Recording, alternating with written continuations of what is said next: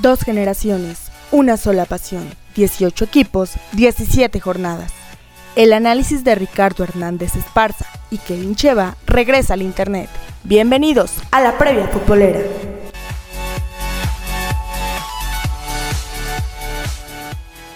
¿Qué tal amigos? ¿Cómo están ustedes? Un gusto saludarlos, pues justo para platicar de la previa futbolera de este fin de semana. Pues como siempre, al estilo de Porpuela. ¿Cómo estás, Kevin? ¿Qué tal? Los saludamos con gusto. Pues bienvenidos a otra previa futbolera. Ya estamos aquí para analizar eh, la jornada 3 del fútbol mexicano.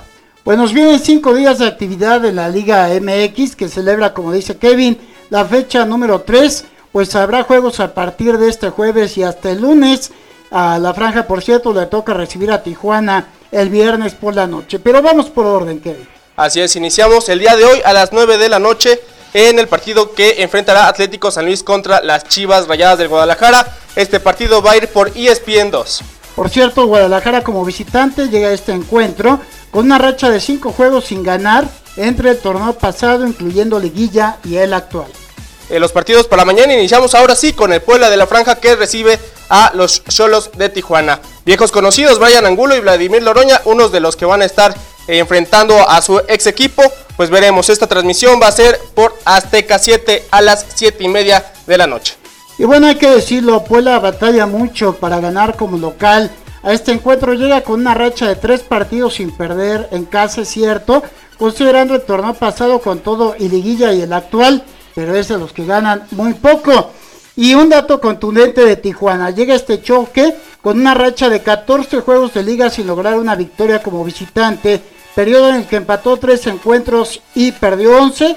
Su última victoria fuera de casa se dio el 30 de octubre de 2019 sobre Chivas por un gol a cero. Aunado a eso, Tijuana no sabe ni recibir ni anotar goles en este Guardianes 2021.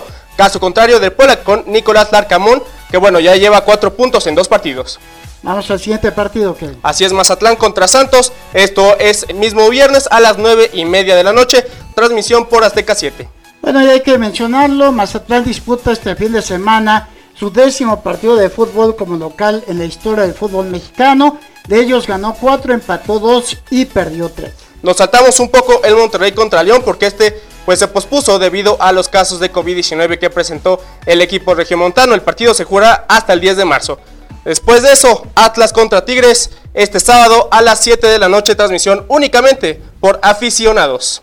Bueno, de los últimos cinco juegos que disputó el cuadro rojinegro como local, solo pudo ganar uno a cambio de un empate y tres derrotas. El siguiente partido, ya el domingo, Toluca contra Necaxa al mediodía a las 12 horas. Transmisión va por el canal de las estrellas y por tu DN.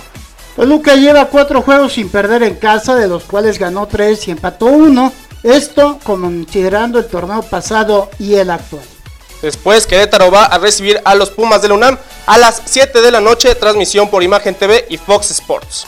Y hablando de los antecedentes, bueno, de los cinco duelos más recientes que estas escuadras sostuvieron en Querétaro, los Gallos Blancos conquistaron tres triunfos a cambio de un empate y una victoria de Pumas.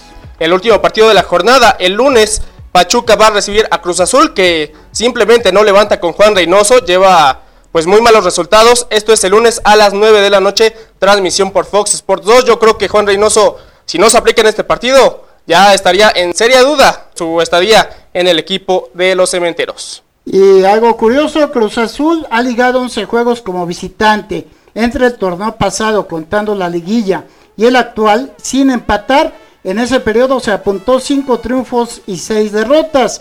No igual afuera de casa desde el 31 de julio del año pasado, cuando empató a uno con Puebla en el Estadio Cuauhtémoc. Pues ahí está la jornada número 3 del torneo Guardianes 2021. Los invitamos a que nos sigan en nuestras redes sociales, Facebook de Por Puebla, Instagram de Por Puebla-oficial, el Twitter arroba de Por Puebla RH y YouTube Revista de Por Puebla. Pues ya tienen algunos datos para pues complementar si es que ustedes gustan hacer pronósticos cada fin de semana pues ahí les ofrecemos algunas estadísticas. Nos vamos, Kevin. Nos vamos, nos encontramos la siguiente semana para la jornada 4. Pásenla muy bien. Hasta luego. El análisis de la jornada ha terminado. No te pierdas nuestra próxima emisión. Síguenos en Twitter, arroba de por Puebla RHE y arroba Cheva Kevin. No olvides darle like a nuestra página de Facebook, De por Puebla.